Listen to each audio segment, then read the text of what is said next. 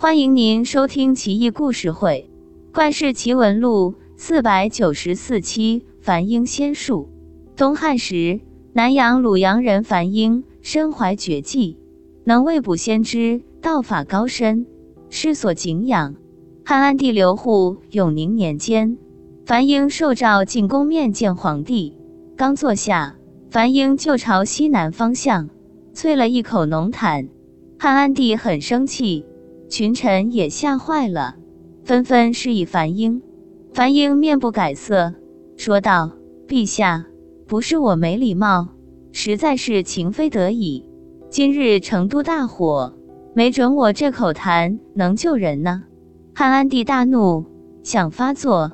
一臣子陪笑道：“陛下，您先当真的听嘛。”汉安帝拂袖而去。樊英嬉笑如常，起身大摇大摆的离开了。半月后，成都传来消息。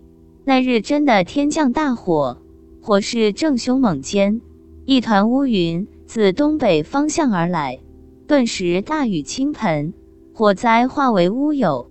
汉安帝接到奏报，惊叹不已，道：“哟，太神了！不会是巧合吧？或者那老小子会天气预报？”大臣说道：“他就是懂天气预报，也不可能千里之外预知火灾吧？”汉安帝脸色一变，道：“这么说，他一口痰跑几千里，给成都下了一场大雨，灭了大火。”大臣一哆嗦，不敢说话。一天半夜，樊英从梦中惊醒，披头散发，光着脚丫，在屋里狂奔，手中挥舞大刀，疯狂砍着空气。一家人吓坏了。等他消停点，樊夫人问他。发什么神经？樊英笑道：“你懂什么？我弟弟的儿子樊寻在路上遇见强盗，我能不管吗？”樊夫人无奈一笑，哄他睡下了事。